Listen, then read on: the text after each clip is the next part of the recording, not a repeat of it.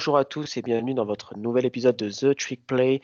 Aujourd'hui, épisode un peu spécial puisque l'actualité du college football s'est emballée euh, ces 48 dernières heures. Ça nous semblait important de faire un point euh, avec Gus et Elio par rapport au fameux coaching carousel. Donc on avait déjà fait un épisode euh, il y a quelques temps sur les premières offres qui étaient disponibles. Mais là, au vu du week-end de folie qu'on vient de vivre, il nous semblait important de faire un petit point sur les postes qui sont à pourvoir et surtout deux grosses arrivées, notamment du côté de USC et du côté de LSU. Alors, avant de commencer, les gars, est-ce qu'on n'a pas vécu euh, peut-être euh, les quatre jours les plus, les plus fous de l'histoire du college football? Entre le week-end, euh, entre le rivalry, week pardon, et, le départ de Lincoln Riley pour USC, puis le départ de, Chip, Kelly, n'importe quoi, de Brian Kelly pour, pour LSU, est-ce que c'était pas des quatre jours complètement dingues? Je pense que oui. Ah bah, euh, Elio, négativement, parce que je trouve pas en fait de moment dans l'histoire du college football. J'ai fait quelques recherches euh, qui peuvent s'apparenter à ce qu'on est en train de vivre. Euh, bah, déjà entre ces matchs de rivalité qui, encore une fois, ont été exceptionnels et tout ce qui se passe sur le portail des transferts et le coaching carousel.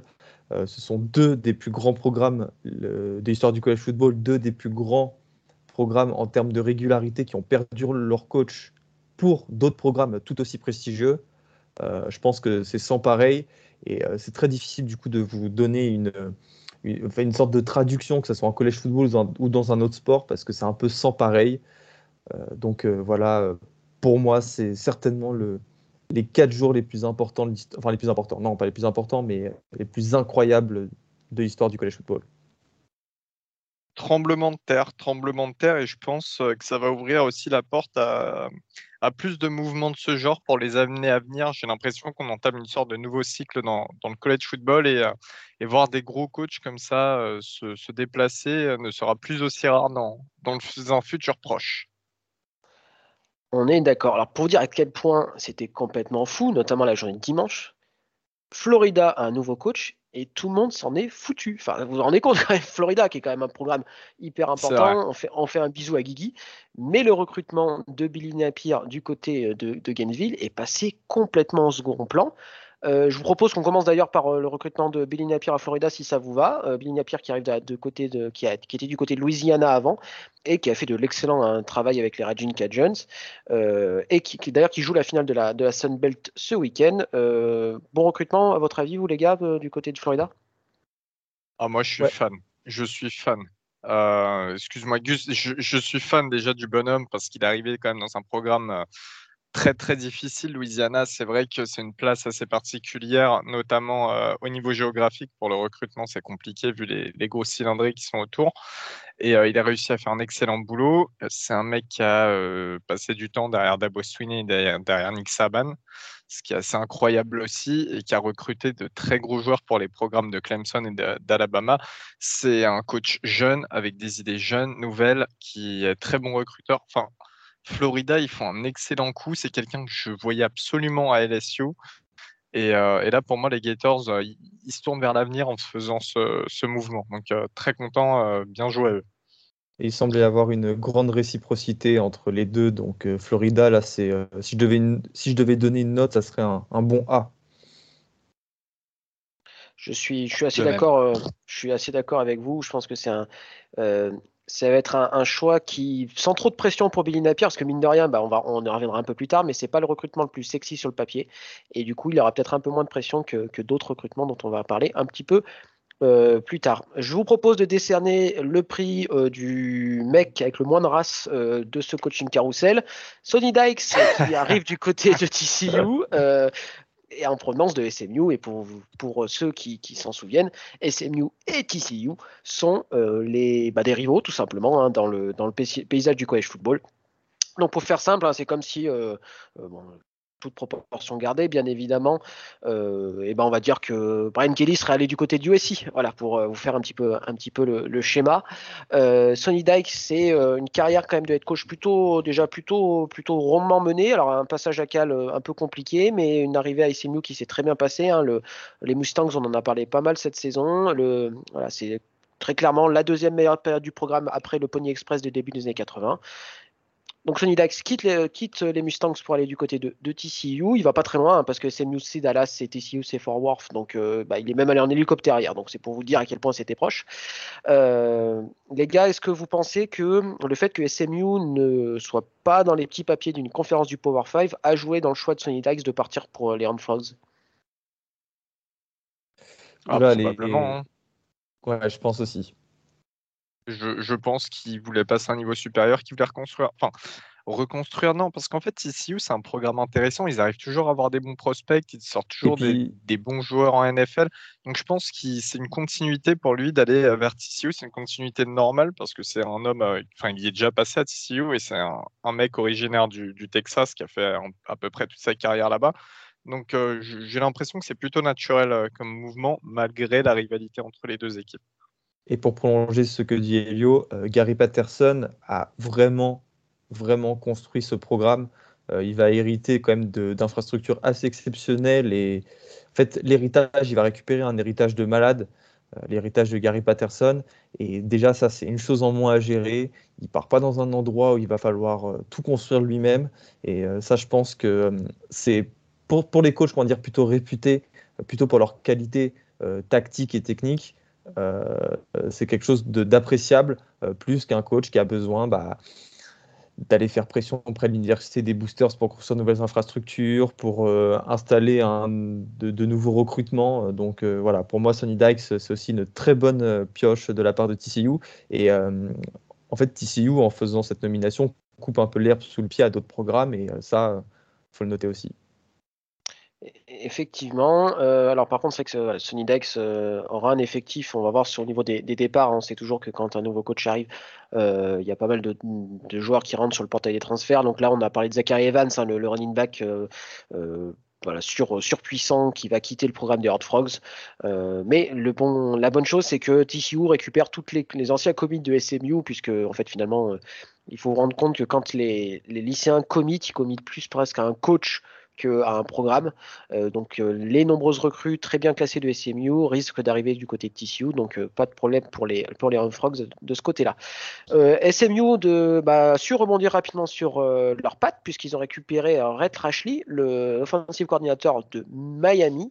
alors c'est pas forcément des noms qui étaient les plus, les plus clinquants, on va dire, mais il a quand même fait du bon programme du côté des, des Hurricanes. Euh, bah, alors, il a bien géré, je trouve, la, blessure de Derrick King, qui était quand même assez un, choc hein, pour, pour Miami. Il a réussi à bien faire jouer le freshman Tyler Van Dyke. Ça, c'était plutôt intéressant. Après, j'ai l'impression que son travail à Miami était un petit peu biaisé avec tout l'environnement qu'il y a eu autour, toute la saison assez mauvaise de l'équipe en général. Donc, je ne me porterai pas juge euh, sur, euh, sur ce moment-là. Par contre, le boulot qu'il a fait avant avec Chen Buchele à SMU. Bah, justement, c'est ça, C'est un retour au bercail pour lui. Bah, c'est ça. Bah, il a été le, le, coordinateur offensif de Sony Dykes pendant deux années, de 2018 à 2019.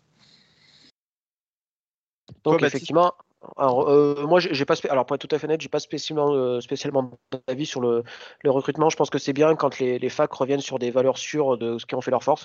Euh, voilà, ça a, très bien fonctionné avec, avec Sonny Dykes quand il était coordinateur offensif voilà, pour pas perturber.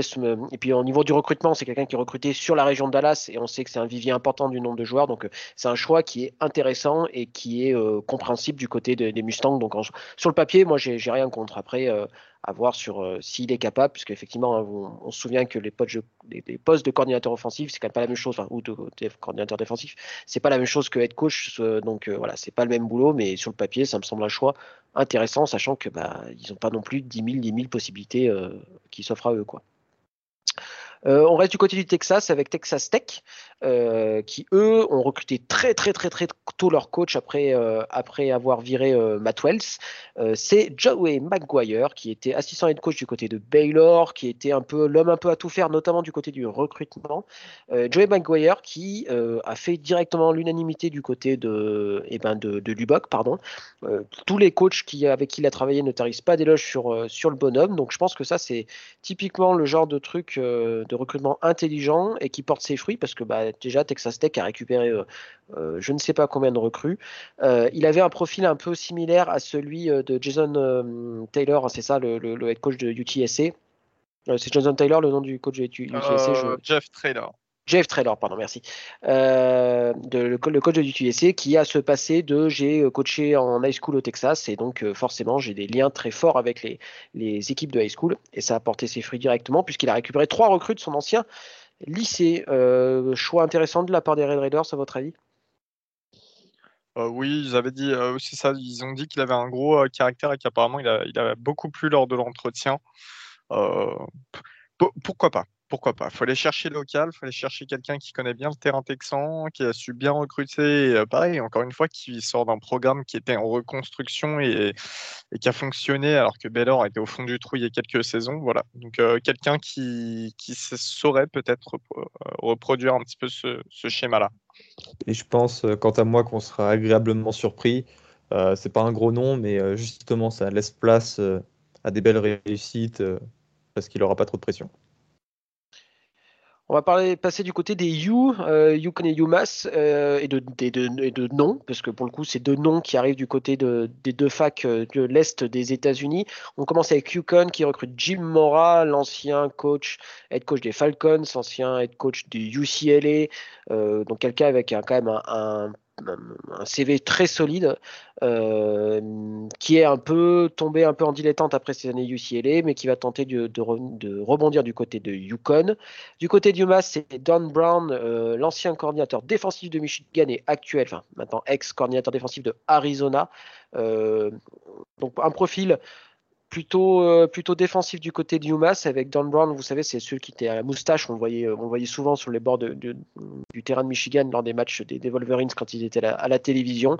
Euh, voilà, peut-être un petit peu une philosophie à l'ancienne du côté de Don Brown et du côté du Con, on espère que Jim Mora a appris de ses erreurs, mais peut-être dans un environnement avec un peu moins de, pression. Un mot sur ces deux recrutements, les gars? Ouais, moi j'ai beaucoup de mal à voir euh, Don Brown réussir à UMass. Euh, dans le sens où, euh, certes, c'est un très bon coordinateur défensif.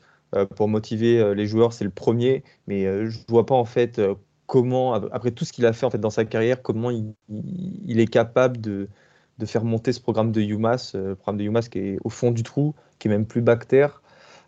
je suis dubitatif, mais bon, est-ce que tu exiges d'un coach d'une telle équipe de, j'allais dire de remettre sur le devant de la scène? Non, mais je ne vois pas en fait euh, en quoi Don Brown va changer euh, la culture euh, de UMass. Au moins, c'est un retour à la maison. voilà. Deux coachs avec.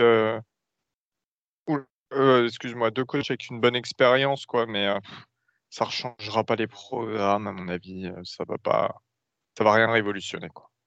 Deux programmes qui sont à la masse. direction Et à Ouest, on fait aussi. à la con. on fait grand écart ça, ça commence, ça y est. Euh, on part du côté, euh, on fait le grand écart géographique, on part du côté de la, PAC 12. Euh, les deux programmes de l'État de Washington avaient leur poste de head coach qui était libre. du côté de Washington, on était chercher le head coach de Fresno State, Calen DeBoer. Et du côté de Washington State, c'est le coach intérimaire Dickert, qui était coordinateur offensif ou défensif, je ne sais plus, qui a fait du très bon boulot pendant l'intérim et donc qui a été, comment dire, récompensé par, par ce, coach, ce coach ce poste de head coach, pardon. Euh, donc, donc voilà du côté du programme de Washington. Alors à votre avis, des Cougars ou des Huskies, qui a fait le meilleur recrutement? Mais sincèrement, euh, Washington, je voyais quand même un plus gros nom. Alors, Deber, oui, c'est sympa, c'est un projet, on va dire. Mais je voyais un, quand même, ouais, si, un, enfin, un, nom euh, peut-être un, peu meilleur, quoi. Alors, pas, pas un grand coach, mais. Surtout qu'on parlait de mecs comme euh, Doug Peterson, euh, l'ancien euh, head coach, Pederson, pardon, l'ancien head coach des Eagles. C'est vrai que c'est un petit peu bizarre, mais après, Kane Beurre, depuis le début du processus, il a été cité. Donc au final, c'est pas si étonnant que ça. moi, je suis plutôt excité hein, à l'idée de, cette nomination parce que il a quand même relevé le programme de Fresno State quand il était coordinateur offensif avec l'ancien, dont j'ai oublié le nom, Ted ou Jet Trayford, un truc comme ça. Il a fait du bon travail ces deux dernières années euh, chez les Bulldogs. Il a imprimé une, une philosophie offensive. Euh, je pense que ça peut marcher à Washington, mais là, pour le coup, euh, va pas falloir être euh, trop, trop exigeant en fait avec cette équipe des Huskies. Il va falloir attendre 3-4 ans avant qu'il y ait des, des résultats probants. Ouais, le, step-up, il n'a pas l'air énorme. Hein. Sincèrement, il n'a pas l'air. je, suis assez d'accord avec toi, Elio, parce que c'est. Il faut en profiter, il faut prendre un peu de. Enfin, je sais pas, y a, la conférence Pac-12 est, pas dans un très bon état et c'était euh, c'était peut-être le, moment pour, faire un, pour prendre euh, peut-être pas des risques, mais c'est de balancer un gros nom et parce que ouais, je trouve c'est très bien ce qu'il a fait avec Fresno State, mais je suis un petit peu, un petit peu dubitatif. Euh, et du côté d'Oiseau, qu'est-ce que vous pensez du coup de, de notre ami Dickert J'en ai aucune idée pour être bien. Bah, moi, je pense que continuité, c'est bien. Euh, de toute manière, c'est pas, je, ne vois pas qui pourrait leur offrir un meilleur recrutement. Euh, donc, euh, je pense, en fait, je croyais à Alex Grinch, c'est ce qui va nous permettre de faire la transition, le défensif coordinateur d'Oklahoma. Mais bon, il part avec, avec Lincoln Riley du côté du OSI, n'est-ce pas, Baptiste? Exactement. Alors, on a fait l'apéro, là, c'était même les, les, amuse-bouches, j'ai envie de dire. Euh, on va passer quand même sur les deux sujets les plus importants, enfin, du coup, quatre, puisque par le jeu des chaises musicales, pas forcément, il y a deux chaises qui ont été libérées. On va commencer par euh, l'info de dimanche. Euh, je m'y attendais pas. je pense que pas grand monde dans, ce, dans le monde du collège football s'y attendait. Quand on regarde de plus près, on se dit en fait qu'il y avait quelques signes avant-coureurs. Lincoln Riley, le head coach des Sooners d'OU, quitte donc l'État de l'Oklahoma pour se diriger vers la Californie et Los Angeles pour prendre le poste de head coach de USC. Les gars, est-ce que c'est pas euh, bah, tout simplement le plus gros transfert de l'histoire, euh, enfin, le plus gros changement de head coach de l'histoire du college football? Un head coach qui quitte un programme qui réussit, parce que qu'on soit très clair, Oklahoma fait partie quand même de ces programmes historiques tout au long de l'histoire du college football, et ils sont rares dans ce cas-là, pour rejoindre un programme de USC qui est quand même dans un état euh, loin de son lustre des années 2000. Est-ce que c'est pas un tournant dans l'histoire euh, du college football ce transfert-là? Non mais eh, eh, t'imagines les noms quand même qu'on annonce à USC et du jour au lendemain c'est Lincoln Riley. Genre il y, y, a un 10 continents d'écart entre, entre ce qui est annoncé et le coach qui vient d'arriver. C'est incroyable. Ah, et euh, qui aurait cru? Quand, on entendait les rumeurs Riley, euh, déjà en NFL, on n'y croyait pas beaucoup, même si on se disait que c'est un petit peu plus plausible pour, euh, pour passer le grand pas, je dirais, entre guillemets, parce que voilà, c'est pas forcément un grand pas, mais bon. Et, et quand on entendait les rumeurs Riley dans un autre programme, mais, jamais on n'y on n'y aurait jamais cru. Mais en fait, on n'y croyait pas parce que on savait déjà que Oklahoma était une des meilleures situations euh, du college football. Oklahoma, c'est le programme certainement le plus régulier depuis le début de l'histoire de ce sport avec Ohio State. Euh, depuis 98, euh, donc, depuis Schweitzer et enfin oui Schweitzer et bon Schweitzer c'est un peu avant 98, donc depuis Schweitzer et Bob Stoops, mmh. bah, Oklahoma tous les ans ça joue les playoffs, tous les ans ça envoie des joueurs de malades en NFL, tous les ans euh, c'est un S-Man contender. Euh, ça a des, euh, Oklahoma a eu justement des vainqueurs de ce trophée, hein, Baker Mayfield, Kyler Murray, etc. Tu quittes un des meilleurs postes, un poste qui est envié par tout le pays, mais quasiment sans exception, pour aller à USC. Je... Aidez-moi à trouver une comparaison. Est-ce qu'il y a une comparaison? Est-ce qu'on peut trouver, on en parlait avec Elio y en a peut-être une, mais euh, là, pour le coup, on sentait arriver, c'est le départ de Jimbo Fisher de Florida State pour rejoindre Texas A&M. Euh, c'est vrai, parce, parce, que pour le coup, il avait remporté un titre à Texas A&M, mais on sentait, euh, sauf que le problème de Texas A&M était clairement dans une forme descendante. Euh, pardon, le, le, programme de Florida State était, très clairement en, dans une pente descendante et on sentait un relâchement de son investissement dans le programme, ce qui n'était absolument pas le cas d'Oklahoma qui, encore une fois, passe à une victoire de Bedlam de jouer euh, le titre de la, Big 12, voire carrément les playoffs. Euh, donc là, c'est du clairement du jamais vu. Et je pense que c'est même dans l'histoire du sport de manière générale. J'essaie de faire une comparaison. C'est peut-être quelqu'un qui jouerait, qui coacherait, je sais pas actuellement euh, on va dire euh, Barcelone et qui déciderait d'aller coacher Manchester United, euh, voilà, pour vous faire un, parallèle un peu un peu foireux avec le avec alors qu'il vient d'aller en, finale de Ligue des Champions. Tout à fait, exactement. Pep, Riley. Mais toi, toi, Baptiste, qui, qui, connaît quand même, malgré toi, qui connais bien Lincoln Riley, qu'est-ce que tu en penses justement de ce mouvement? En fait, je, moi, je suis surpris. Je pensais qu'il allait, pour être, tout à fait très clair, nous, les fans d'Oklahoma State, on n'attendait qu'une chose, c'est qu'il se tire euh, chez les Cowboys de Dallas. Parce qu'on pensait que c'était euh, en termes de, voilà, de, culture, on parle souvent de culture, euh, ça correspondait un peu à ses envies. c'était pour nous le, pour nous fans d'Oklahoma State le truc le plus le plus intéressant déjà c'est à dire qu'il quittait Oklahoma et qu'on était content en vue du, succès de, Lincoln Riley dans l'État mais moi j'étais une fois que les, ces rumeurs, les LSU qui ont apparu, donc il y a eu des rumeurs, LSU a proposé 12 millions, Lincoln Riley a refusé. Après Bedlam, il fait cette conférence de presse, il dit non, non, non, je ne serai pas le coach de LSU. En soi, il a eu raison, il ne sera pas coach de LSU. Je me suis dit, ok, il va rester. Jamais, jamais, jamais, je me suis dit, il sera intéressé par le poste de USC. Mais en fait, quand on y regarde de plus près, le mec, il a commencé à recruter très fort l'État de Californie. Et mine de rien, quand tu recrutes très fort l'État de Californie en étant dans l'Oklahoma, si tu débarques à USC, tu vas faire un carnage. Tu vas faire un carnage. C'est l'État où il y a le plus de quarterbacks euh, qui sont euh, le, le mieux notés dans les différents classements de recrutement. Et on sait que Lincoln Riley a une relation particulière avec le quarterback. Concrètement, tous les quarterbacks 5 étoiles vont vouloir jouer à USC, quoi. Tous. Ça va être, ça va être le programme le plus sexy. Et tu rajoutes à ça la tradition avec les quarterbacks à USC, quoi, les Marc Sanchez, etc. Enfin. Est-ce que vous vous rendez compte que, USC est devenu en l'espace de, une heure le programme le plus sexy de, tout le college football? Là, actuellement, il y a pas, on parle que de USC, quoi. Ce, qui est intéressant quand même, c'est que USC, on savait que justement, il leur manquait un truc pour devenir le programme le plus sexy de, college football, c'était un entraîneur. coach. Vous savez que c'était le seul point manquant en réalité. Et ben voilà, ils l'ont maintenant. Et, euh, et, encore plus, et encore une fois, là, l'avantage de cette fac aussi que ça représente, et notamment pour les, les grosses recrues, euh, et je pense aux recrues californiennes, c'est que c'est une fac euh, qui est académiquement super bonne. Donc en plus de ça, tu pèses, tu mets un argument de poids dans la balance sur le recrutement. Lincoln Riley, j'ajouterais une belle équipe et tu peux avoir un super diplôme. Et, j'ajouterais qu'il n'y a pas de restriction euh, académique à USC, euh, comme le niveau académique de la fac le laisserait penser. Euh, c'est-à-dire que certes, il faut avoir un très très bon niveau pour entrer dans cette université quand tu as un random, mais quand tu as un joueur de foot américain, les standards ils sont pas si hauts que ça, donc ça posera pas tant de problèmes que ça aux recrues. Et j'ajouterais que ce sont des recrues qui viennent principalement de Californie. Et évidemment, loin de moi l'idée de faire des généralités, mais en général, euh, académiquement, les recrues de Californie sont euh, meilleures que celles qui viennent du Texas ou euh, l'Alabama. On est, on, est, on, est, on est bien d'accord là-dessus.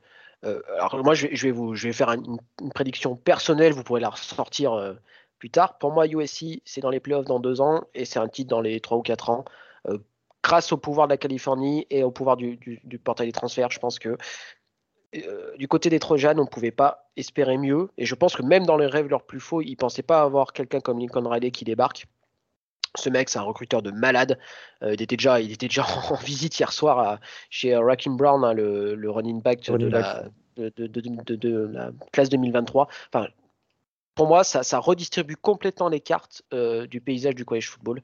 Et c'est très excitant pour, quand on prend un peu de hauteur, en tout cas. c'est très excitant pour, pour, pour le futur. Quoi. Et, enfin, on n'aura pas, on n'aura pas un champion Pac-12 euh, qui, qui euh, sur le plan national, euh, est très très limité. hein, les canards, bref. Et puis aussi ah après, il faut. Vas-y, vas-y, Baptiste, excuse-moi. Non, vas-y, vas-y, Gus, j'ai beaucoup Non, je... je, disais que tu parlais de cartes rebattues. on va devoir s'interroger après sur, sur la situation d'Oklahoma, mais on fera ça dans la dernière partie de notre épisode parce que Oklahoma a perdu quand même beaucoup de personnes sur le, euh, portail des transferts, dont Spencer Rattler, plus euh, des commits euh, très très haut classés. Et je pense qu'il faut parler des raisons, pas des raisons de ce départ, mais de ce qui a poussé Lincoln Riley à accepter ce poste. Et là, il faut absolument qu'on vous détaille euh, le contrat, les détails de son contrat. Alors, c'est pas officiel. De toute façon, dedans, il y a des, euh, y a, modalités, il y a, des, euh, avantages en nature qui seront jamais révélés. Mais d'après un insider, ce sera un contrat de 110 millions d'euros. On ne connaît pas encore la durée, à moins que vous l'ayez, les gars. USC a acheté ses maisons à Norman au-dessus du prix, enfin au-dessus du, prix du marché. Donc du coup, en fait, ça lui fait un bonus de 1 million d'euros en tout et ils lui ont acheté une maison, une maison pardon, à 6 millions de dollars à Los Angeles. Plus l'utilisation illimitée d'un jet privé 24 heures sur 24 et 7 jours sur 7 pour sa famille, euh, pour sa famille pardon, et son agent. Voilà. C'est le prix auquel aujourd'hui. non, mais c'est le, prix auquel tu peux t'offrir Lincoln Riley. Donc voilà, c'est vous dire la puissance de USC malgré les dix dernières années plutôt difficiles. Et, apparemment, il y, aurait un booster qui aurait claqué genre 25, un chèque de 25 millions, un truc comme ça. Enfin, il y a des rumeurs un peu débiles qui circulent à chaque fois, des trucs comme ça. Euh, en disant bon c'est bon ça, suffit euh, maintenant il y en a marre et on, sort les dollars et on va choper quelqu'un quoi d'ailleurs à ce propos euh, on remercie tous Michigan State hein, d'avoir lancé la course au contrat n'importe au contrat complètement gargantuesque avec le contrat proposé à Mel Tucker parce que sans ça, je suis pas certain qu'on arrive à des, trucs complètement aberrants, enfin pas aberrants, mais un petit peu. Euh, pour, pour, moi, ça me dérange presque un peu de voir les montants au vu des difficultés de certaines facs. Euh, voilà, suite au Covid, etc., voir des montants de, de, paye de coach aussi importantes, ça, me dérange, ça me dérange presque un petit peu. Quoi. On est d'accord. Il y, a une particularité, Baptiste, avec euh, les buyouts, si tu peux expliquer ça rapidement. Oui, alors c'est vrai que ce, contrat, on a presque envie de dire que c'est un contrat à Jimbo Fisher euh, du côté de Texas A&M. Jimbo Fisher, c'est le premier head coach à avoir eu un contrat hyper long. Je crois que c'était 8 ans quand il a signé euh, du côté de, College Station. Donc, en Saban aussi, hein, je crois. Ouais, mais Saban aussi, euh, je crois juste dans la foulée, enfin bref, à peu près à ce, moment-là. Donc des contrats très longs avec des montants annuels très élevés, mais avec un buyout très faible. C'est-à-dire concrètement, le coach prend un risque sur lui-même en disant Ok, je vais être très bon, donc je vais mériter ce salaire-là, mais s'ils veulent me virer, ils ne devront pas trop d'argent. Je crois que le buyout de, ils doivent tourner entre 3 millions le buyout de, de, Jimbo Fisher à Texas A&M, ce qui en soi est pas très très élevé pour un coach de, pour un coach de son standing. Donc voilà, donc c'est des en concrètement en, acceptant un, contrat aussi important, le coach parie un peu sur lui donc voilà, après, euh, après voilà, hein, c'est le, jeu de l'offre et de la demande, hein, c'est le marché qui veut ça, mais d'un moment où Stanford, dans la même conférence que, que, USC, ferme des, programmes sportifs de, sport un peu plus faibles, on va dire, c'est toujours un petit peu dérangeant, mais c'est le capitalisme, j'ai envie de dire. C'est exactement ça, mon bateau. Euh, on, va, on, va, remonter un peu là, on est content. Non, non, non, non, mais moi, moi, je suis d'accord avec toi. Non, non, je suis totalement d'accord avec toi. Euh, si on a fait, alors, euh, donc Lincoln Riley arrive avec plein de, avec plein de d'envie, etc., etc. Il a dit que quitter euh, l'Oklahoma, c'est, enfin Oklahoma, pardon, ça a été une la pire décision, enfin la décision la plus dure de sa, carrière. Après, c'est assez marrant parce qu'en fait, finalement, d'après ce qu'il dit, les premiers contacts c'est dimanche matin, donc finalement, ça allait très, très, très, très, très, très vite. donc voilà, dans une, dans une ère où tout va très vite et ça aussi, si recruter un nouveau coach, ça peut, ça peut aller très, très vite. Lors de son conférence de presse, il a dit qu'il vous souhaite faire le, que le Coliseum, donc le stade des, des, devienne la mecque du collège football.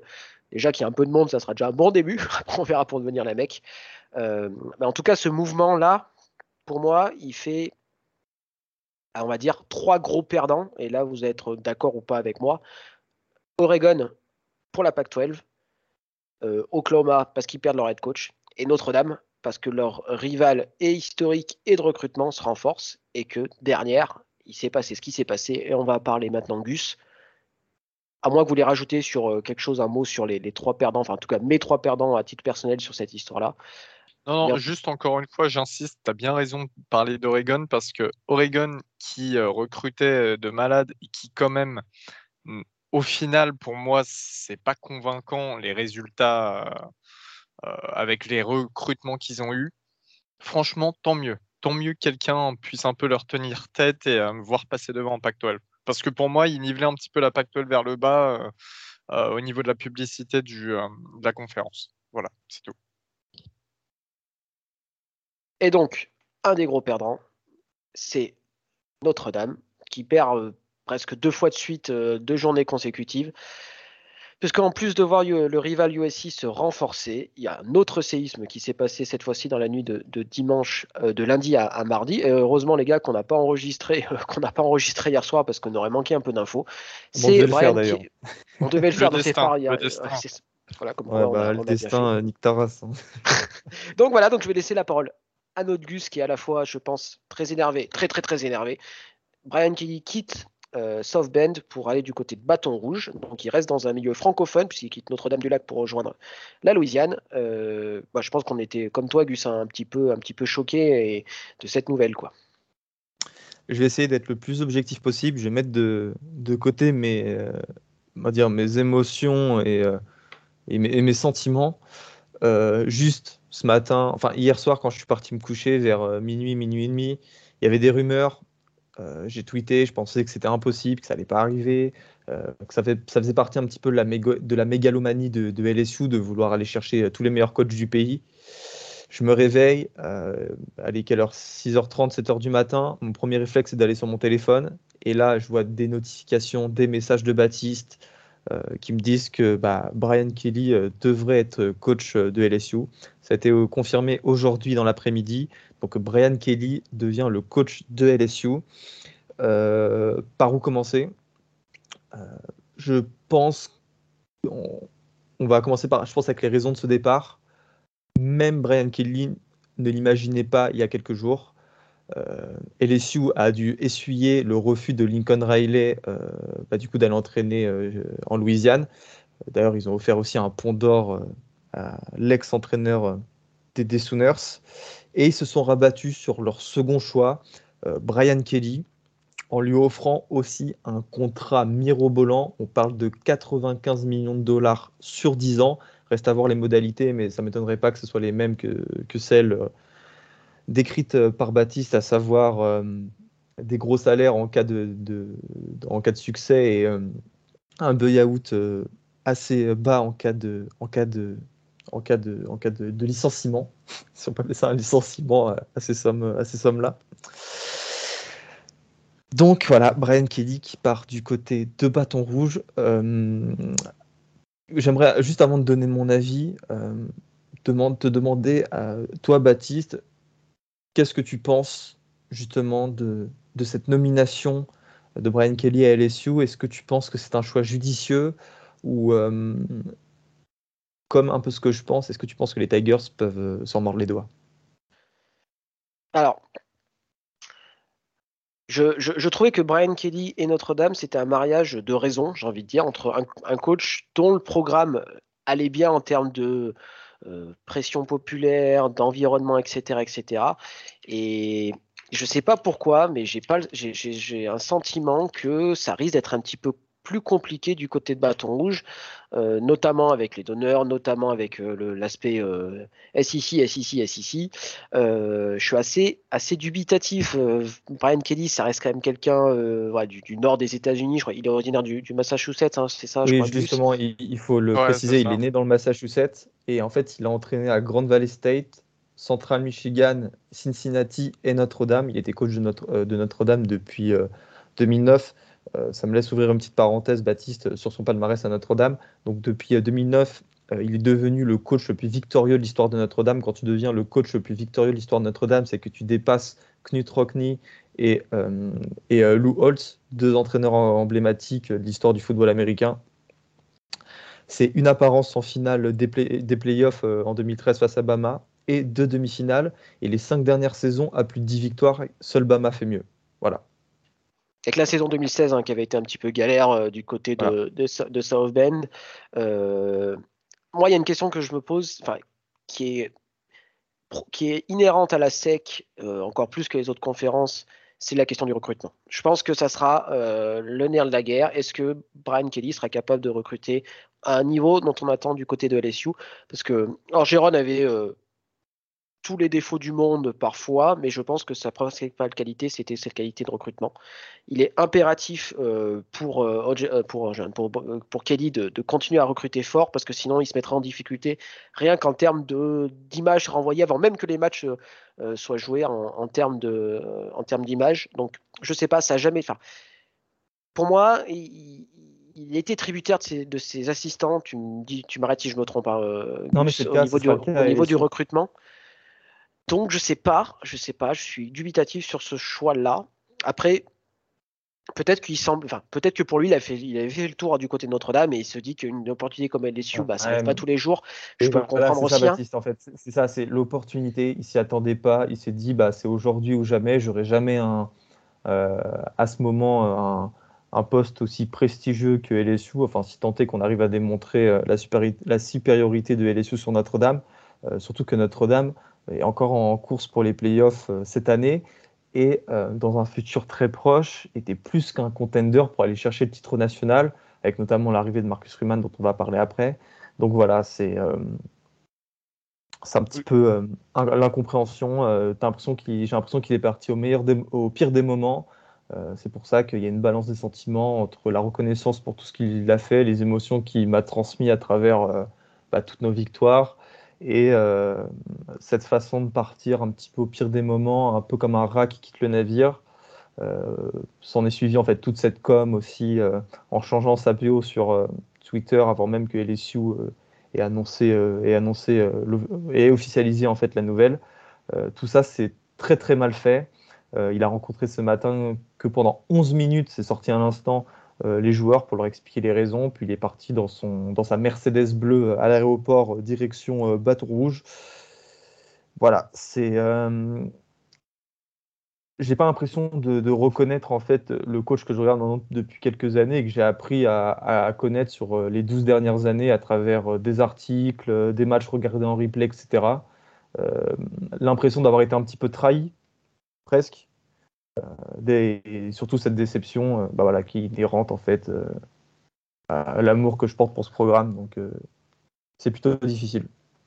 Pour rebondir sur ce qu'a dit Baptiste, au niveau du recrutement, il va falloir qu'il s'entoure bien et même très bien parce que passer d'un recrutement type Notre-Dame à un recrutement type sud des États-Unis, c'est très différent c'est faut être très à la page. C'est pour ça que j'aime bien le fait que euh, c'est pour ça encore une fois que j'ai bien aimé le mouvement de Florida de prendre un coach jeune parce que c'est des coachs qui sont à la page. Est-ce que Brian Kelly, oui, il est, comme je pense que tu peux lui reprocher beaucoup de trucs, mais sur les sujets sociétaux, tout ça, il a toujours été un petit peu à la pointe quand il s'agissait de de, mener, de mener les trous. Je pense notamment à l'année dernière. Donc ça, je me fais pas trop de soucis. Mais après, là où tu as complètement raison, c'est est-ce qu'il est capable, dans le sud des États-Unis, à LSU, de, constituer un coaching staff qui sera en mesure de performer et de recruter très bien? Euh, dans des équipes comme Michigan et Ohio State, ça aurait été totalement possible parce qu'il connaît par cœur, c'est certainement un des mecs qui connaît le mieux cette région des États-Unis niveau recrutement. Euh, ça aurait très bien marché. Là, j'ai vraiment des doutes. Et en fait, j'ai peur que, euh, voilà, que ça se passe mal.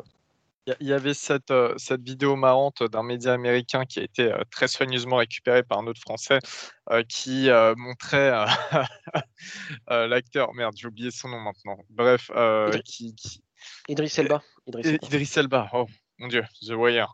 Et euh, Idriss Elba qui est en train de, manger de la nourriture euh, qui a l'air assez épicée, qui a l'air un peu mal, et il disait ouais c'est Brian Kelly quand il va devoir manger le gumbo euh, de la merde dans, des joueurs qu'il essaye de recruter en Louisiane. Donc c'était pas mal, mais c'est vrai que ça, ça, ça, met un petit peu en relief cette situation. Est-ce que dans le sud, avec le sud c'est comme encore une fois c'est très très différent du nord, c'est encore un autre pays dans le pays.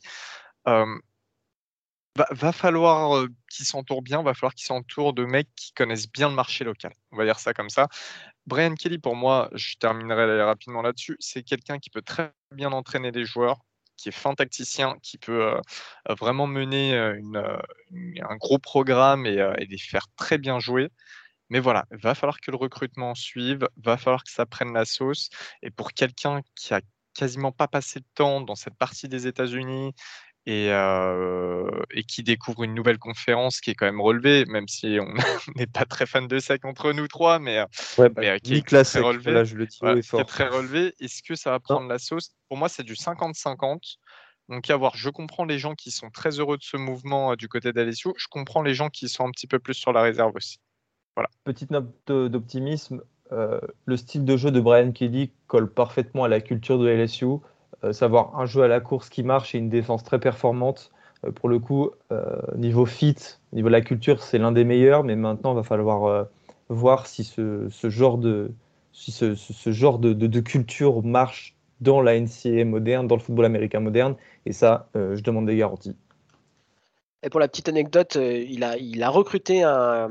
je crois qu'il y a un running back hein, qui, était, qui était de Louisiane, hein, qui était dans votre, dans votre promo 2021 du côté de Notre-Dame. Donc, euh, il connaît un petit peu. Alors, je ne sais pas si c'est lui qui était le recruteur principal, mais en tout cas, il connaît un petit peu, un petit peu la région. Euh, mais moi, comme Gus, moi, c'est le, le, timing que je trouve pas bon. Abominable. Abominable. Enfin, ils peuvent encore jouer le titre. Alors, il faut un concours de circonstances important samedi, mais ils peuvent encore jouer le titre. Donc, donc, donc, donc voilà. Au bout d'un moment, je, trouve, un peu, dommage et la façon de le faire. Enfin, il y a un SMS, euh, qui a été envoyé, euh, enfin, qui a leaké. Alors, je ne sais pas si c'est le vrai ou pas, qui aurait été envoyé par, euh, Brian Kelly au, au, recrues. Je trouve ça assez. alors, ça, c'est mon, opinion perso, mais je, trouve que parfois, ces coachs de, de, college football sont quand même des piètres communicants. Et là, on en est en plein dedans, quoi. Je suis assez.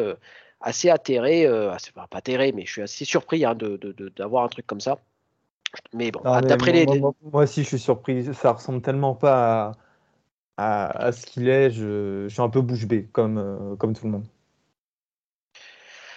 Ok, ok. On a fait le tour du côté de, des, deux plus gros, des deux plus gros morceaux, c'est-à-dire USC euh, et, Notre-Dame. Maintenant, on va s'occuper ben, des deux programmes euh, orphelins après le départ de, leur head coach. on commence par, par toi, Gus, par Notre-Dame, histoire de faire la, la transition. Donc, alors, je, pense que concrètement, vous n'êtes pas dans la même situation que, que, dont on va parler un petit peu plus tard, parce que on va faire un petit peu le jeu des pronostics, mais vous avez quand même un assistant, un, un coordinateur qui pourrait très bien prendre la suite de Brian Kelly sans qu'il y ait trop de gros changements. Et même, ça pourrait presque s'améliorer au niveau du recrutement. Quoi. Oui, c'est Marcus Freeman, notre coordinateur défensif, qui est d'ailleurs demandé par euh, tous, les, euh, tous nos futurs euh, joueurs hein, des classes 2022, 2023 et 2024. Euh, là, il y a en ce moment même la conférence de notre directeur athlétique bah, qui vient d'annoncer d'ailleurs qu'il n'y aurait pas de coach intérimaire. Et pour moi, ça veut sûrement dire que s'il n'y a pas de coach intérimaire, il connaît déjà le successeur de Ryan Kelly et je pense que ce sera Marcus Freeman. très rapidement, Marcus Freeman, il est jeune, il a 35 ans, c'était coordinateur défensif du côté de Cincinnati l'an dernier. Euh, il a hérité de euh, la défense de Clark Lia, parti à Vanderbilt euh, cette année au poste de head coach. L'année avait très mal commencé, mais depuis, bah, ça allait mieux de, semaine en semaine et on a une des meilleures défenses du, pays actuellement. c'est un recruteur élite, c'est le deuxième selon 247 Sports. il a cette force de connaître très bien l'État d'Ohio et le nord des États-Unis et c'est une grande force. Il est jeune, comme tu dis, Elio, il sait parler aux jeunes parce que aussi il est afro-américain. C'est un critère qu'il faut prendre en compte aujourd'hui. Euh, c'est toujours plus facile de recruter quand tu es Marcus Freeman que euh, Jeff Fisher. Euh, vous comprenez très bien ce que je veux dire. non, non, non, mais oui, bien sûr, bien sûr. Et, sans faire de procès d'intention, ou je, je, relais, juste, on va dire, ce que, je constate maintenant ou ce qu'on constate dans le monde du collège football. Donc Marcus Freeman paraît la meilleure solution actuellement parce que c'est celui qui va offrir le plus de stabilité. Euh, parce qu'on devrait garder toute notre toutes nos recrues s'il reste ici. Il devrait y avoir peu de départs sur le portail des transferts s'il reste. Il connaît Notre-Dame avec cette année, donc ça serait pour moi le choix le plus intelligent, d'autant plus que nos classes sont quand même très très bonnes et que l'année prochaine s'annonce être une année hyper difficile avec les déplacements à Ohio State, USC et North Carolina et la réception de Clemson. Euh, pour moi, c'est le move qu'on doit faire. Euh, on savait déjà en le prenant l'an dernier qu'il allait devenir notre head coach. La question, c'était de savoir quand. Euh, à la fin du contrat de Brian Kelly, et il se trouve qu'avec le départ de Brian Kelly pour LSU, bah, ça arrivait plus vite que prévu. Donc voilà, pour moi, Marcus Freeman, c'est le choix que Notre-Dame doit faire, et je pense que c'est le choix que fera Notre-Dame. Mais il y a d'autres candidats. Baptiste, si. C'est ce que, ce que j'allais dire.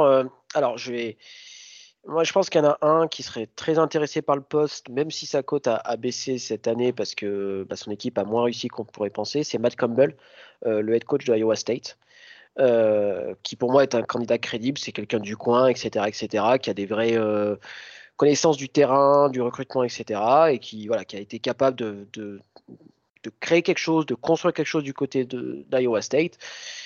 Mais voilà, il y a cette année 2021 qui va un peu ternir un peu son, bilan, mine de rien, et qu'on est quand même très dans la culture de l'instant, et voilà, ça, peut faire un petit peu tâche. Euh, il y en a un autre, bien évidemment, c'est Luke Fickle hein, du côté de Cincinnati, qui est peut-être le, deuxième candidat le plus naturel après, euh, Marcus euh, Freeman. Le problème étant, c'est que bah, Cincinnati, bah, leur saison n'est pas terminée du tout. et bah, mine de rien, avec l'arrivée de Cincinnati dans la Big 12, est-ce qu'il y a un intérêt? Qu'on soit très clair, Notre-Dame est un programme beaucoup plus prestigieux que Cincinnati. Mais disons que avec le passage proche en Big 12, bah, finalement le, changement est pas si est, moins important euh, maintenant qu'il l'aurait été euh, il, y a, deux ou trois ans par exemple. moi, j'aime beaucoup le fit de ces deux coachs euh, avec Notre-Dame. Euh, finalement, c'est des mecs qui connaissent un petit peu cette partie géographique des États-Unis. parce que Matt euh, Campbell était à Toledo hein, avant de partir à Iowa State, donc il connaît bien. Toledo qui est, qui est dans l'Ohio, pour ceux qui ne le savaient pas. Et, et non, ouais, et je pense qu'ils amènent chacun une sorte de, déjà de confiance parce que ce sont des head coach, c'est-à-dire qu'ils savent gérer la partie offensive comme la partie défensive, ce qui est important aussi, parce qu'encore une fois, Bat, il le disait tout à l'heure, un assistant qui arrive, euh, enfin un offensive ou défensive coordinateur, c'est pas quelqu'un qui a eu les deux rôles en même temps. Alors bien sûr, tu es aidé, mais euh, ça peut toujours jouer et peser dans la balance. Donc je trouve ça beaucoup plus rassurant. Et puis aussi avoir des mecs bah, qui peuvent donner cette envie recrue euh, de venir. Je pense à Fickle, hein, mais Fickle, quand tu vois maintenant qu'il va sortir en NFL, les jeunes recrues, elles se disent, bah, finalement, sous ce mec, ouais, je peux évoluer et je peux aller là où je veux aller. Donc, pourquoi pas? J'aime bien, c'est des mouvements euh, qui, ont l'air assez naturels, donc euh, à voir. Et Freeman aussi sera une très bonne option. D'autres, bah, d'autres, d'autres Gus, ouais. d'autres noms peut-être? Urban Meyer, Urban Meyer qui en 2005, de, quand Willingham, je crois, a été viré, euh, devait choisir entre Florida et Notre-Dame. Il a choisi Florida à cette époque. Euh, ça a toujours été dit, hein, ça fait partie un petit peu de ses secrets de Polichinelle dans, dans, le collège football, euh, que son, poste, son poste de rêve était Notre-Dame. Je pense pas que ça arrivera. mais bon, on ne sait jamais. vu ce qui s'est passé, je préfère, je préfère rester prudent. ça parle sinon de Mark Stoops, j'y crois zéro. Euh, dites-moi, hein, les gars, si vous avez d'autres noms. Pat Fitzgerald, Danor Foster. On sait que oh, je crois pas euh, notre directeur athlétique l'aime beaucoup, mais j'y crois zéro. Non, non, non. Franchement, si on fait tout ça en entonnoir, euh, c'est Marcus Freeman. Et je suis prêt à mettre ma main à couper que ça sera lui. Et d'ailleurs, en ce moment, il y a la conférence de presse. Et là, je suis en train de regarder les tweets, mais il n'arrête pas de, d'esquiver les questions. Euh, c'est assez pathétique d'ailleurs. Euh, donc. Euh, parce que, c'est vrai qu'il y, a quelque chose qui est hyper important, et notamment avec l'arrivée de la, de la, du jour de signature pour les recrues, qui est maintenant, enfin, il y a deux jours, enfin, historiquement, il y avait un, jour un seul jour de signature pour les recrues de high school pour le, le college football, c'était début du premier week-end du mois de février. Euh, premier mercredi du mois de février, pardon. Euh, là, ça a changé. Maintenant, il y a cette delta qui est restée, mais il y a surtout une early euh, période, signing période, où 90% des recrues signent, on va dire, à peu près. Donc, c'est-à-dire concrètement, si vous n'avez pas de head coach au mois de décembre, ben, vous êtes un peu baisé pour parler poliment pour la classe de recrutement qui arrive. Donc, finalement, garder ton recruteur principal comme head coach, ben, ça te permet de ne pas flinguer ta classe de recrutement en cours. Euh, parce que mine de rien, euh, une classe de recrutement loupée, ça peut être euh, un gros déficit hein, de qualité dans ton effectif. Ah, c'est le nerf de la guerre. Hein. C'est de la guerre.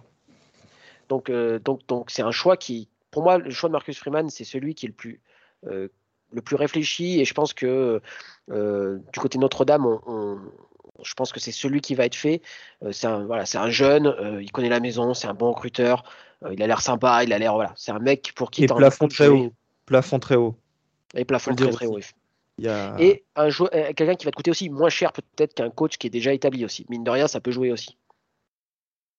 voilà. Euh, on va faire une transition. On parlait de, de programme dont, la, dont le, recrutement est flingué. Et ben c'est parti, direction Norman, Oklahoma.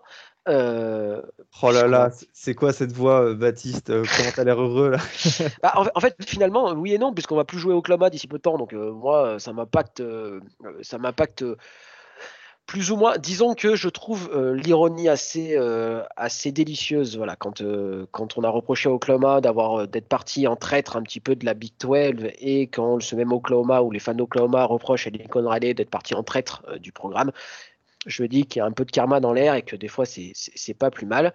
donc Oklahoma, mine de rien, eux ils se retrouvent un peu, un peu plus dans la panade, hein, les gars. Enfin, en tout cas, ils n'ont pas vraiment de. Alors, coordinateur défensif, Alex Grinch va partir du côté du USC, donc on peut même pas l'élever au rang On n'en a pas parlé, hein, mais euh, ça aussi, c'est un coup énorme du USC. Hein.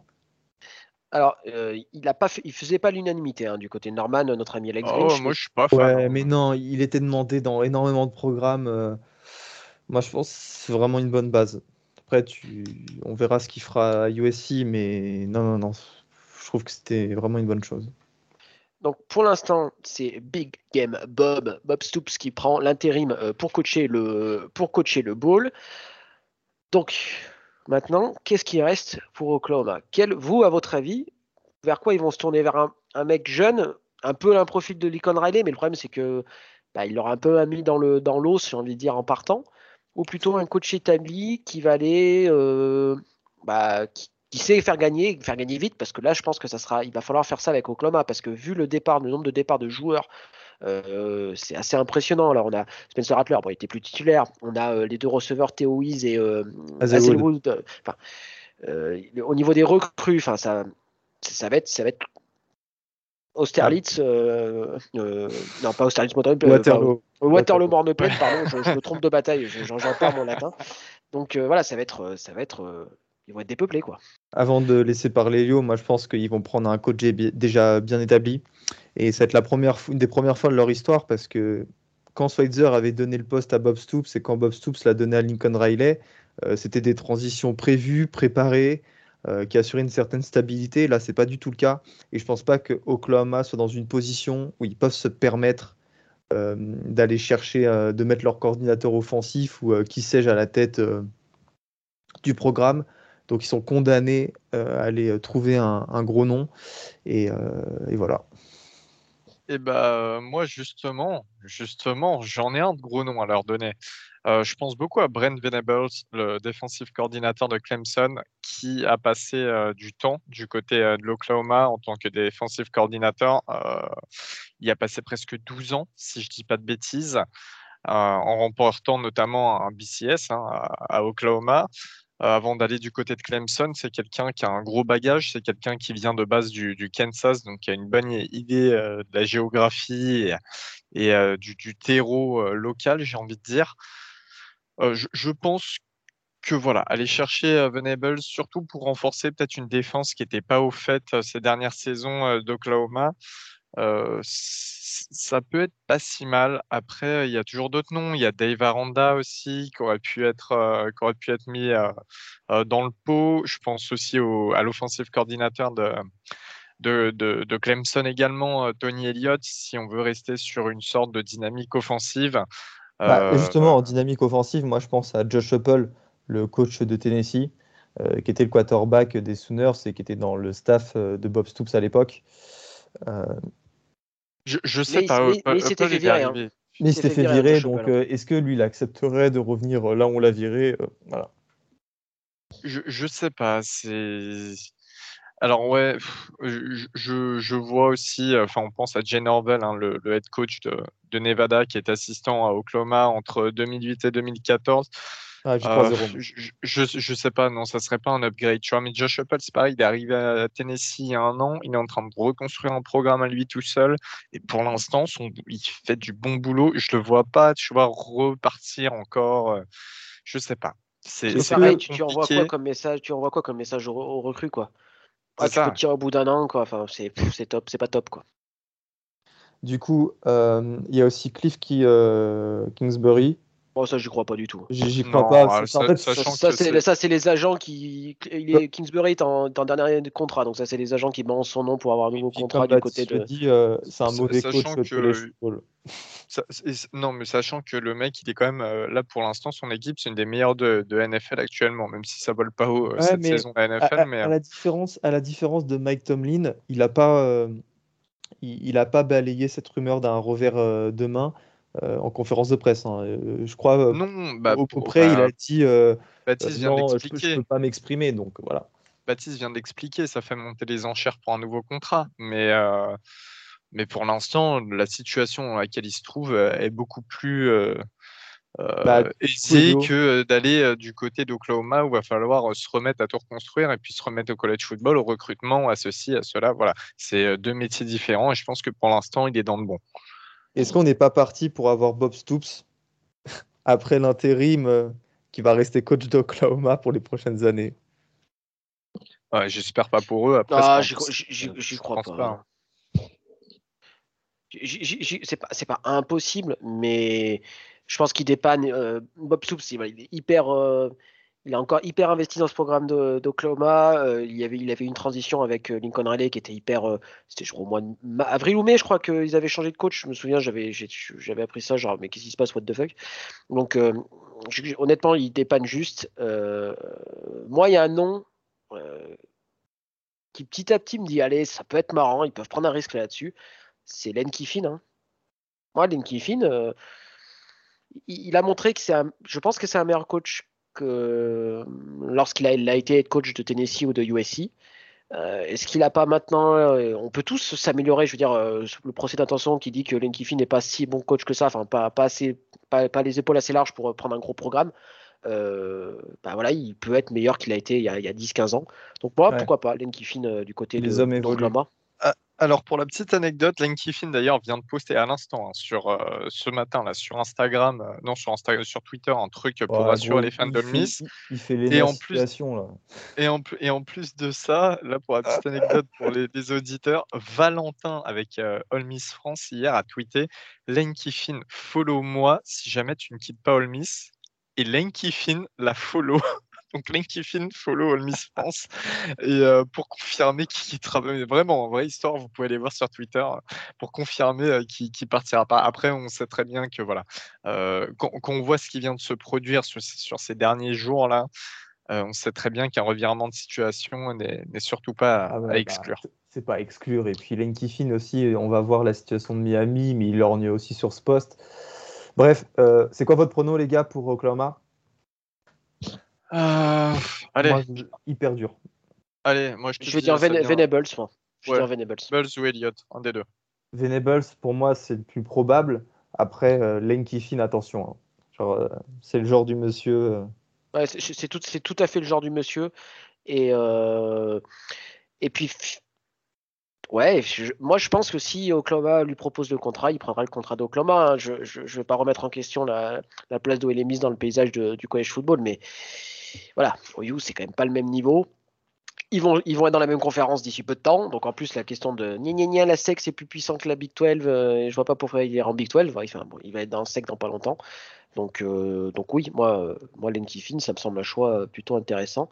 D'ailleurs, pendant que je, parle bah, d'Oklahoma et, de la SEC, est-ce que vous pensez, euh, alors il y a beaucoup de, fans de notre conférence préférée qui ont dit oui, mais les Riley, il a peur d'aller jouer en sec, c'est pour ça qu'il quitte Oklahoma. Qu'est-ce que vous en pensez de tout ça? Alors, euh, je vais me prononcer. Non, ça n'a rien à voir. Euh, pas du tout. C'est complètement. C'est une vision complètement égocentrique et égocentrée bah, des fans de la SEC, comme d'hab, j'ai envie de dire. Hein, ça va ensemble. Non, non, non. S'il va pas en sec, c'est parce qu'il sait qu'il réussirait pas là-bas. Non pas parce qu'il n'a pas le niveau en tant que coach, qu'on soit clair, il n'y a que Saban euh, qui est meilleur que lui et Kirby Smart. Hein. Je ne vois pas qui est meilleur que lui euh, euh, dans le monde du collège football en tant que coach sur le terrain. les problèmes, ce sera au niveau du recrutement. Je ne pense pas qu'il pourrait déployer ce qu'il sera capable de déployer à USC dans la SEC. Donc voilà. Il, faut arrêter avec ce prisme de la SEC et tout. Et c'est, voilà, encore une fois, c'est, c'est une belle preuve qu'il y a des choses qui se développent ailleurs qu'en SEC. Euh, et j'espère bien que USC va, va, le prouver, en tout cas. Et, alors, il faudrait qu'on fasse un épisode de coaching carousel avec euh, quand même soit Guigui, soit Val ou soit Ryan pour qu'on ait un, un, contre, avis parce que c'est vrai que ça fait très, euh, ça fait très, on déteste la sec. Mais en, en soi, j'ai rien contre la sec, mais mais c'est surtout que je suis surtout très content que le, le, la Pactuelle euh, récupère, va peut-être récupérer des, lettres de noblesse et je trouve ça très intéressant que le college football, même si c'est un sport régional, qu'il y ait énormément d'équipes un peu dans, tous les coins des États-Unis, qu'il y ait des équipes fortes dans le nord, dans le sud, dans l'est, dans l'ouest. Enfin, ça rend la saison plus intéressante et une Pactuelle forte, mine de rien, c'est cool. Euh, donc euh, voilà, titre perso, je suis. c'est pas cool pour moi. Hein. je, vais affronter Lincoln Riley pendant 10 ans tous les ans. non. Et, là, pour le coup, c'est pas non plus le fan d'Oklahoma State qui est très content de voir Lincoln Riley part, non, c'est le fan de college football de manière générale qui est très content de voir un programme euh, comme USC ou même Napa. En tout cas, de voir un, changement de coach qui donne de l'excitation même du college football plutôt. Et voilà. Je suis bien d'accord avec toi, Bat. On, a vécu une saison absolument dingue.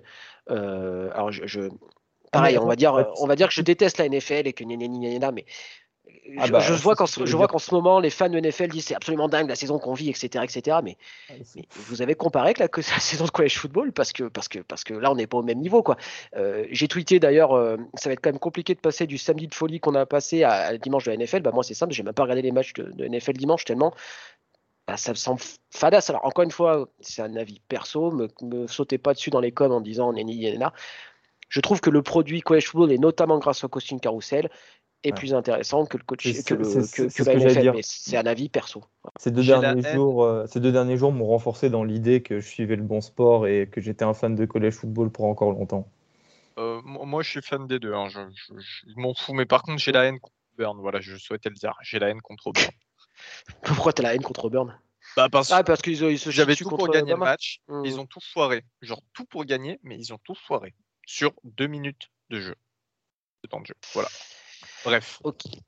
Ok, Antoine Griezmann, vu que monsieur porte les, maillots de n'importe quelle franchise des États-Unis, donc euh, t'es fan des Saints encore, toi, ou t'es fan d'à peu près tout ce qui passe euh? Je suis pas fan de Trevor Simeon, c'est tout ce que j'ai à répondre. en revanche, je suis très fan de TJ Maxx, où tu trouves euh, des trucs qui valent 80 dollars à 20 dollars.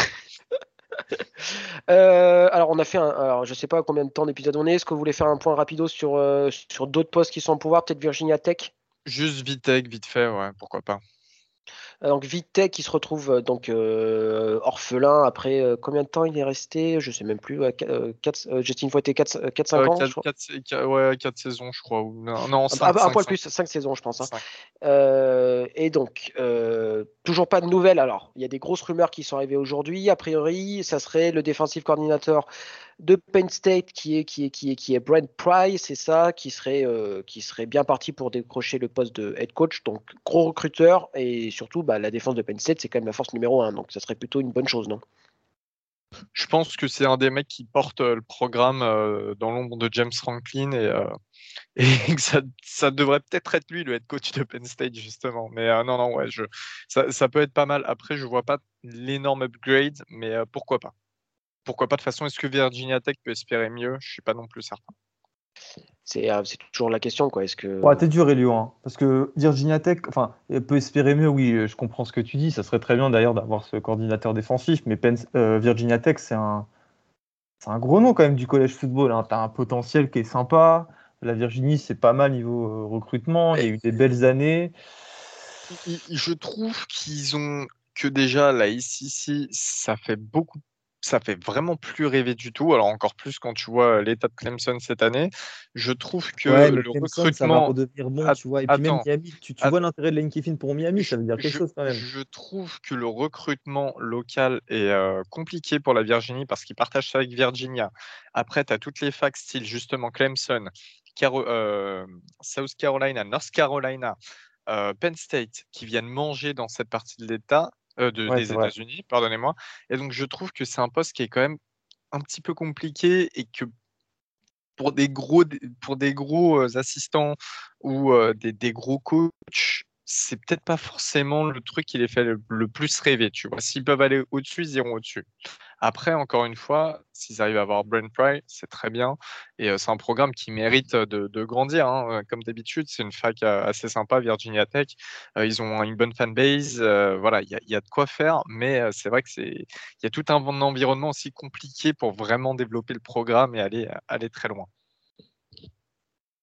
Ok, je pense qu'on a fait, on a fait un petit peu de tour. On est désolé pour les fans de Duke. Euh, ah bah attendez, ah bah attendez. Ah. Barrett Saley vient de le, vient de le dire à l'instant. Euh, Virginia Tech euh, nomme euh, Brent. Alors, bon, on bah voilà. On pourra pas nous dire, euh, on pourra pas nous dire qu'on ne respecte pas l'actualité. Donc voilà, Brian Fry nommé à la tête euh, des Hokies. Euh, donc voilà, donc du côté de, de Blacksburg, c'est fait. donc voilà, donc on, fera peut-être un autre épisode pour les autres postes de head coach qui vont peut-être se libérer d'ici d'ici la fin de l'année. Donc Duke, je crois que c'est le dernier pro. Enfin, en plus des programmes dont on a parlé, Duke au niveau du Power 5 n'a toujours pas de head coach, donc on verra ça. En plus de Louisiana, Fresno, Fresno State, pardon, Temple et Ekran. Euh, voilà, voilà, les gars. Euh, est-ce que vous voulez rajouter quelque chose par rapport à tout ça? Euh, Bon, Gus, il a.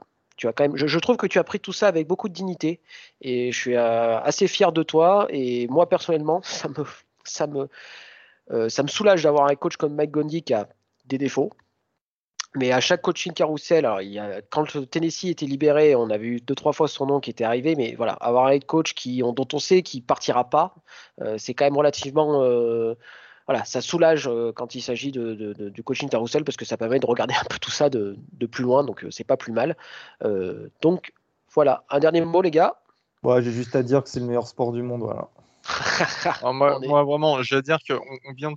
enfin, désolé, on vient de subir un, pas de subir, mais on vient de vivre un tremblement de terre qu'il faut profiter et qu'il faut se dire que rien n'est pris pour acquis, notamment dans ce sport, et que ça, c'est super.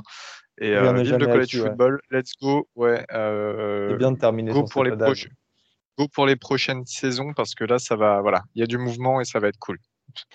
On se retrouve euh, samedi pour le 1-2-6. On fera le, point sur euh, bah, la finale de la PAC-12 euh, qui aurait déjà eu lieu et bien évidemment les finales de conférence. dernière ligne droite avant le College Football Playoff. plein de matchs avec énormément bah, d'intérêt puisque ça va très clairement donner des indications sur les quatre équipes qui seront présentes puisque le, le comité donne son classement officiel le dimanche. Donc voilà, vous profitez des matchs du samedi, vous allez vous coucher.